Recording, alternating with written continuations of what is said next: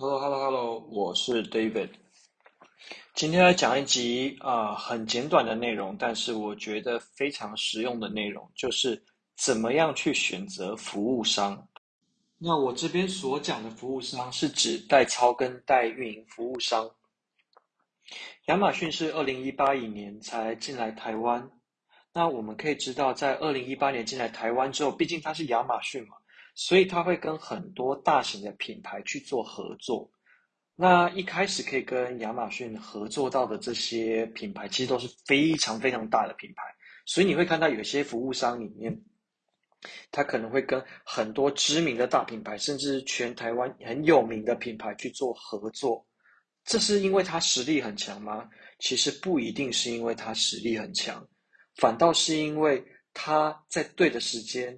搭上了亚马逊这台呃这一台列车，所以他享啊、享受到了一开始进这进入这个市场的红利。所以有这些很厉害的品牌，不代表他是一个厉害的服务商。那怎么样的服务商有可能会是厉害的服务商？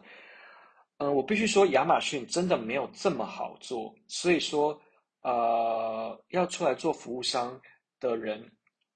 其实最难操作的就是小白的服务商跟小白卖家，所以你可以去啊、呃、参考看看。如果有一个服务商可能是在二零一九、二零二零年以后才开始慢慢出来，可是他可以很成功的把一些小白的卖家，或者是已经失败过一次的卖家，重新的把他拉起来。这个代运商，这种代运商其实才是厉害的，因为那些大品牌。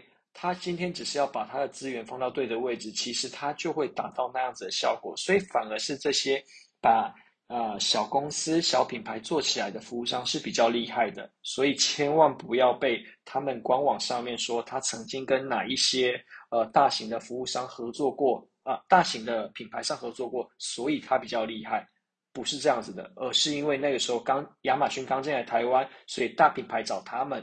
那大品牌被分发下去，所以每一个服务商都分配得到大型的公司。That's all.